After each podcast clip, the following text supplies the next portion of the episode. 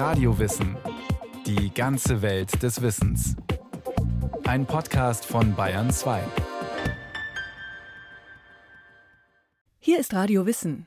Während der NS-Zeit haben sich viele Jugendliche dem Drill und der Kontrolle durch das Regime widersetzt. Das Aufbegehren ging vom politischen Widerstand bis zum Ungehorsam wilder Jugendgruppen, die sich Freiräume erkämpft haben jenseits der Werte des Nationalsozialismus. Karl Stankiewicz kennt das Münchner Zentrum wie seine Westentasche. Der frühere Lokalreporter ist mit seinen über 90 Jahren noch gut zu Fuß. Gleich nach dem Gasteig biegt er scharf links ab. Es geht den Auer Mühlbach entlang, eine für die Innenstadt erstaunlich stille Gegend. Eine Ecke, in der es vor 80 Jahren gar nicht so ruhig zuging. Jetzt muss ich schauen, denn hier irgendwo waren so Baracken, wo jetzt diese Neubauten sind. Und hier unter dem Gestrüpp gegenüber haben die ihre Spiele gemacht. Und weiß nicht, Geländespiele, was man so gemacht hat damals. Da waren so 14- bis 16-Jährige, schätze ich mal. Also die waren also etwas äh, ungezähmt noch. Und äh, wir wussten aber schon, dass die irgendwie in Opposition standen zu dem ganzen Staat, Staatsgehabe, weil sie eben anders sich angezogen haben und andere Haartracht hatten vor allem. Die haben lange Haare meistens gehabt und das war ja verboten. Was von war, sie haben alle so einen Anker gehabt, ein Ankerzeichen aus Plastik. Gab es damals sogar zu kaufen. Und das war ihr Abzeichen. Und äh, deshalb nannten sie sich Ankerblase. Das war so ein, ein Zeichen von, äh, nicht Widerstand, aber von Protest oder ja, nicht angepasst sein. Das kam aber sogar zu Auseinandersetzungen, ja, Schlägereien zwischen uniformierten Hitlerjungen und wilden Blasen. Eines Tages waren die alle verschwunden. Und dann war für uns klar, dass die von der Polizei mitgenommen wurden oder von der Gestapo. Jugendklicken wie die Ankerblase, von denen es in München etliche gab, waren während des Nationalsozialismus ein verbreitetes Phänomen. Es gab sie vor allem in Metropolen.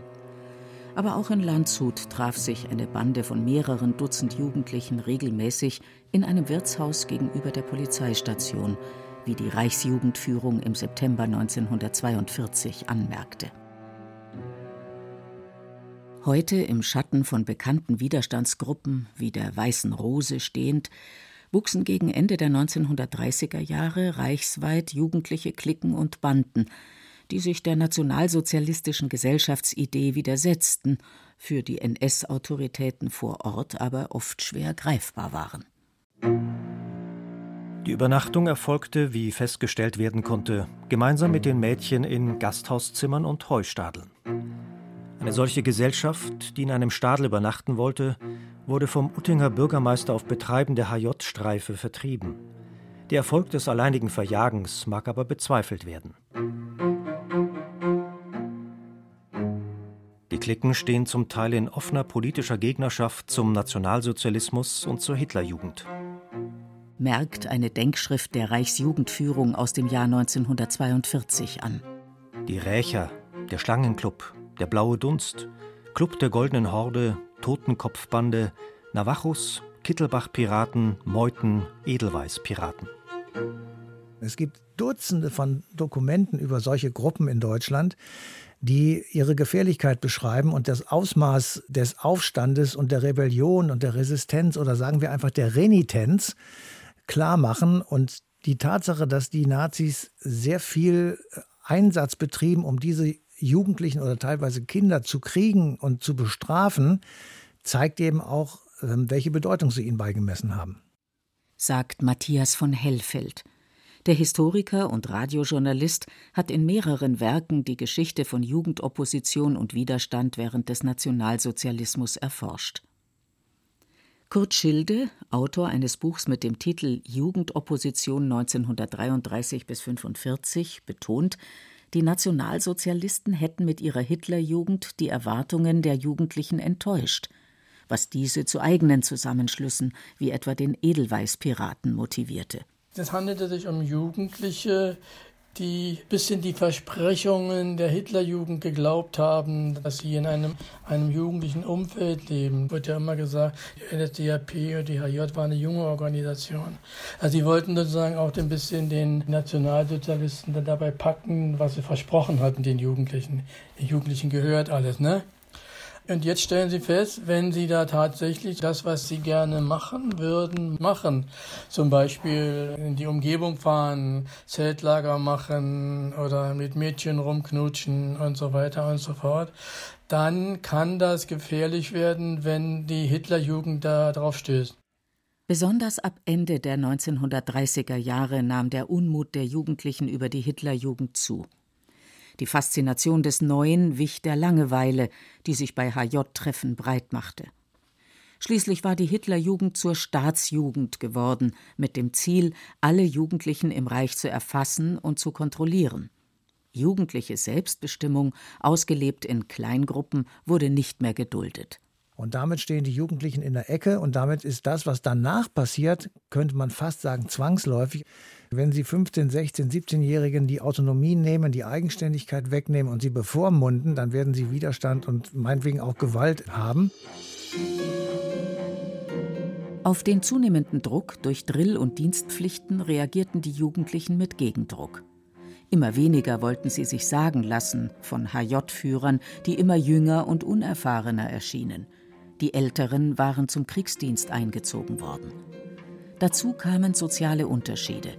Karl Stankiewicz spricht von verwilderten Jugendlichen. Die offensichtlich aus anderen Familien stammten, nämlich aus Arbeiterfamilien. Und äh, das hat man schon gemerkt, die waren ganz anders als wir. Wir waren ja gedrillt worden dort. Lehrlinge, die kaum Zeit fürs Engagement in der Hitlerjugend hatten, fanden sich bald mit kaum älteren Gymnasiasten konfrontiert, die ihnen nun Befehle erteilten. Immer öfter blieben die Arbeiterjugendlichen den obligatorischen HJ-Treffen fern. Das proletarische Milieu war und blieb das Rekrutierfeld für jugendliche Opposition gegen den Nationalsozialismus.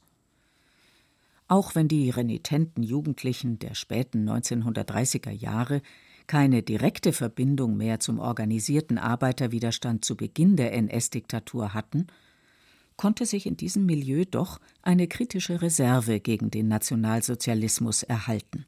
Natürlich sind Kittelbach-Piraten, Edelweiß-Piraten, die Meuten und die Blasen und wie sie alle heißen, eher proletarisch organisiert und man kann das auch in den Biografien ihrer Familien nachlesen.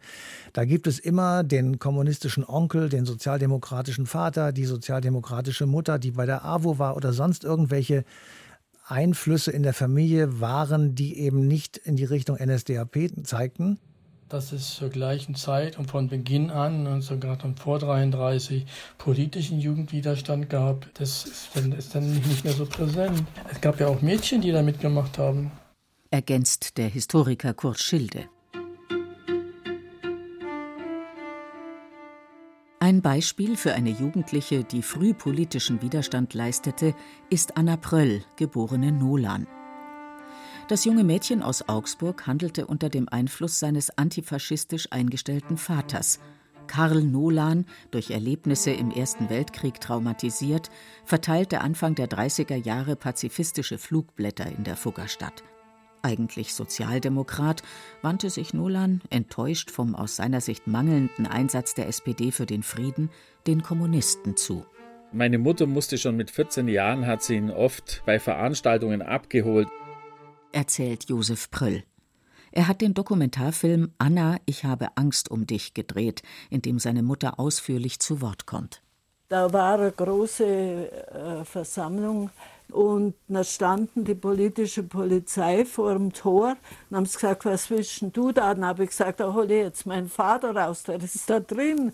Und habe einfach protestiert und da haben sie mir reingelassen. Und dann bin ich da rein und natürlich äh, hat mein Vater gesagt, da hockst du her und bist ruhig.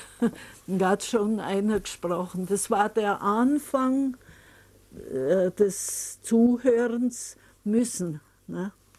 Durch das, dass ich unbeabsichtigt in diese Versammlungen reingekommen bin, habe ich ja auch zugehört und habe mir dann gedacht, eigentlich, die haben doch recht, Die Losung für ein besseres Leben für die Kinder überzeugte die junge Anna Nolan.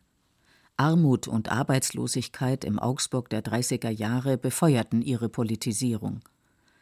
Eine besonders prägende Erfahrung für Anna war dann die Inhaftierung von Vater und Mutter. Josef Pröll als beide dann verhaftet waren, haben sich die Jugendlichen getroffen vor dem sogenannten Katzenstadel. Das war der Augsburger Untersuchungsgefängnis. Es war zu der Zeit schon überfüllt. Da konnte man also raufschauen, man konnte winken und so weiter und so fort. Ja, und da haben wir uns halt immer wieder getroffen. Und dann haben wir gesagt, da muss man doch was tun. Die junge Verkäuferin Anna Nolan tritt in den schon verbotenen kommunistischen Jugendverband ein und widmet sich dem Aufbau einer Widerstandsgruppe. Sie nimmt Kontakt zu jungen Genossen in München auf. Schon bei einem der ersten Treffen der Gruppe werden zwei ihrer Mitglieder verhaftet. Anna Nolan trotz den widrigen Umständen. Mit dem Fahrrad fährt sie bei Nacht und Regen ins 60 Kilometer entfernte Germering, holt dort mit Kampfgefährten eine Schreibmaschine und einen Abziehapparat. Es ist ein Aufbegehren gegen einen übermächtigen Gegner. Ein ebenso mühsames wie riskantes Unterfangen, sagt Josef Pröll. Eine andere Art des Widerstandes hatten sie nicht als Jugendliche. Also zum Beispiel, die haben so Kreideschmierereien gemacht, nieder mit Hitler und haben Flugblätter verteilt. Aber das Flugblätter verteilen, das hat ein wenig gedauert, weil sie keinen Abzugapparat hatten. Und man, es war damals zum Beispiel sehr schwierig, Schreibmaschinenpapier, also überhaupt Papier zu bekommen oder zum Beispiel Briefmarken in großer Zahl einzukaufen. Da hat man sich schon verdächtig gemacht.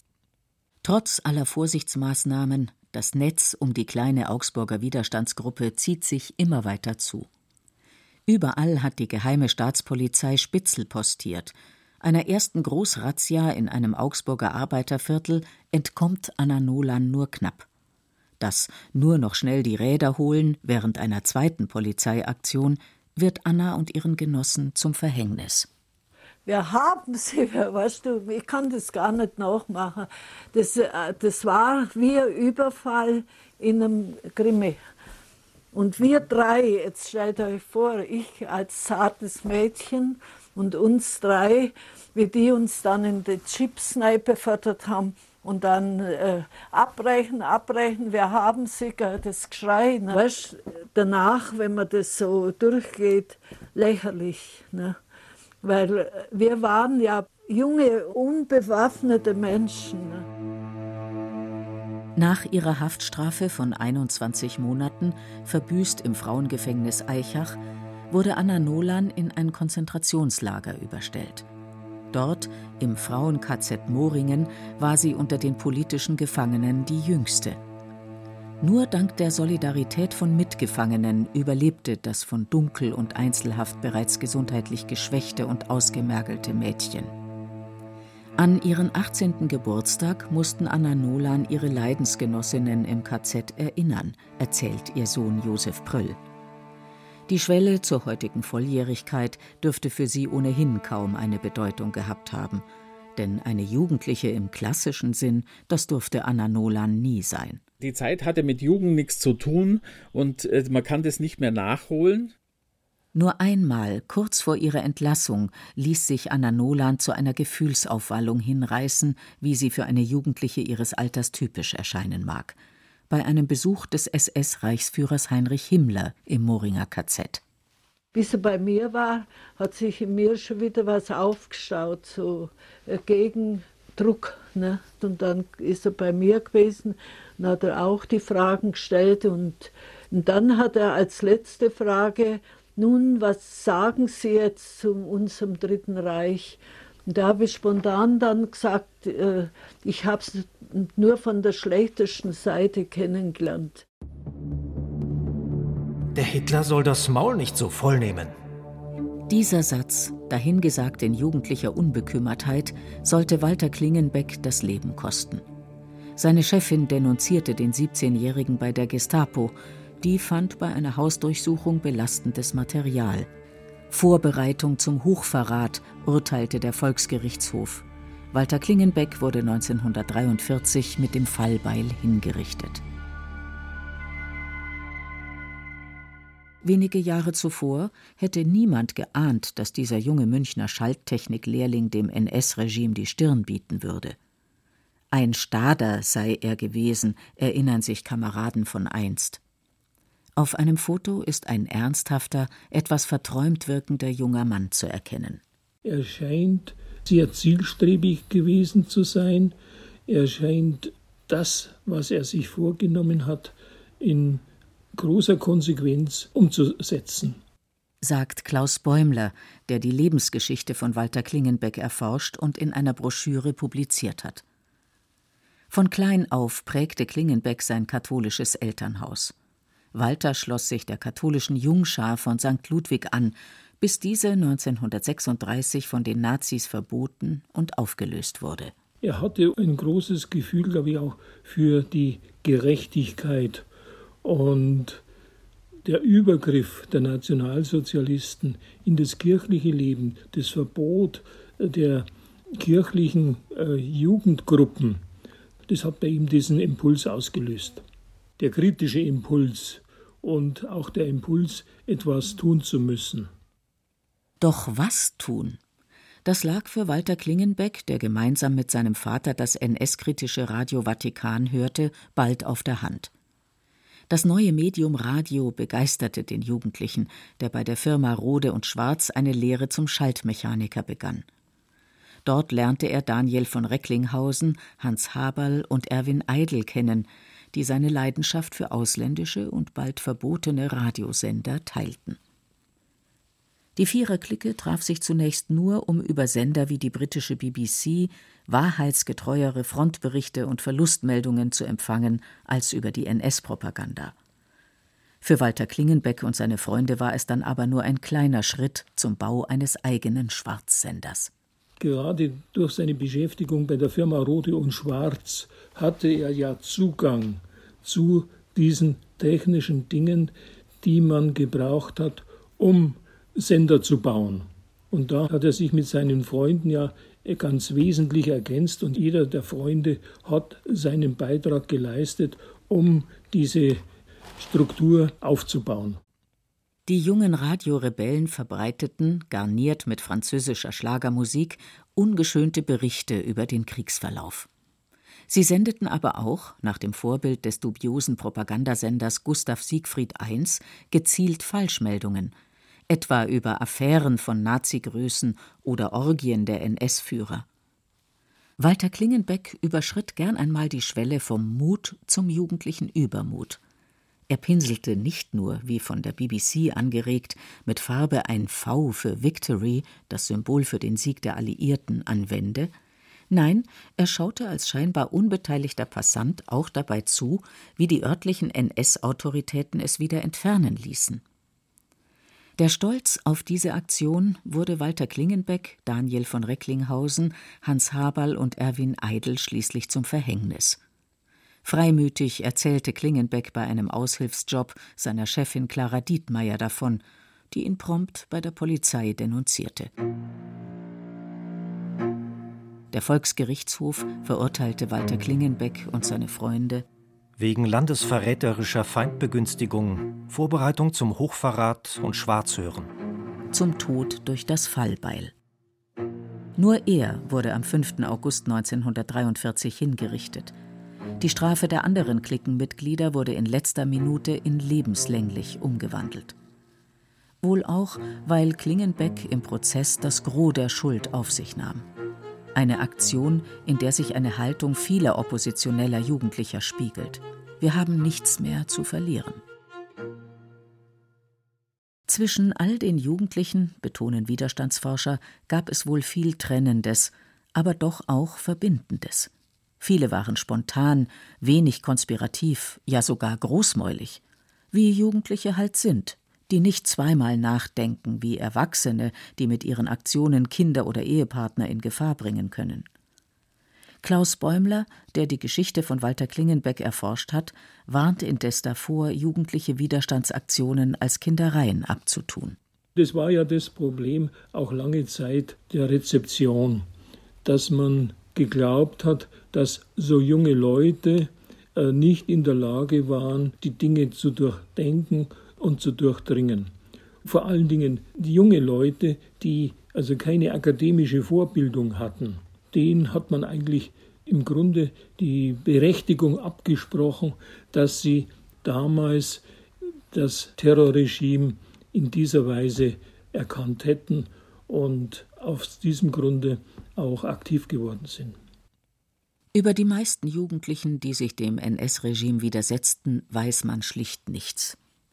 Kam es nicht zu einer größeren Polizeiaktion oder gar einem Gerichtsurteil, so findet sich über sie und ihre Aktionen keine Information in den Akten. Viele von ihnen haben nicht überlebt, sie wurden in den letzten Kriegsjahren noch als Kanonenfutter verheizt. War das junge Aufbegehren gegen Hitler also sinnlos? Nein, sagt Kurt Schilde. Sie haben der Nachwelt gezeigt, dass es auch was anderes gab als Hitler und die Hitlerjugend und die NSDAP. Der Historiker weist außerdem darauf hin, dass nicht regimekonforme Jugendliche in der NS-Diktatur auch Verfolgte retteten und Zwangsarbeiter unterstützten. Etwa bei der jüdischen Widerstandsgruppe Chokra-Luzi in Berlin, die Gleichaltrigen das Untertauchen und die Flucht ins Ausland ermöglichte. Oder beim Nürnberger Freikorps Plärrer, einer Jugendklicke, aus der zwei Mitglieder zum Tod verurteilt wurden, weil sie sogenannte Fremdarbeiter mit Lebensmitteln unterstützten. Ihr Handeln, räumt Matthias von Hellfeld ein, mag eine andere Qualität gehabt haben als die Widerstandsaktionen der Weißen Rose. Und doch waren sie, gleichsam als Sand in den Rädern der nationalsozialistischen Menschenvernichtungsmaschine, alles andere als unwirksam. Alle Verfolgungsbehörden, alle Justizapparate mussten im Deutschen Reich 44, 45 hohen Aufwand betreiben, um diese Jugendlichen einzufangen, einzusperren, abzuurteilen, hinzurichten in Gefängnisse zu stecken, in Arbeitslager zu stecken. Und das wiederum hat dazu geführt, dass das System insgesamt geschwächt wurde. Und deswegen ist das, was diese Leute gemacht haben, aller Ehren wert sowieso. Und es gehört zum deutschen Widerstand dazu.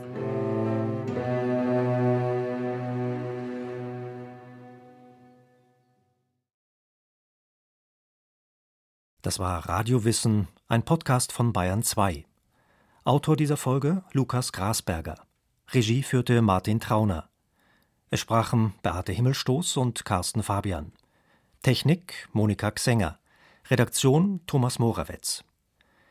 Wenn Sie sich dafür interessieren, wie Sophie Scholl zur Widerstandskämpferin in der Weißen Rose geworden ist, empfehlen wir die Podcast-Folge Sophie Scholl, eine junge Frau im Widerstand von Steffi Illinger.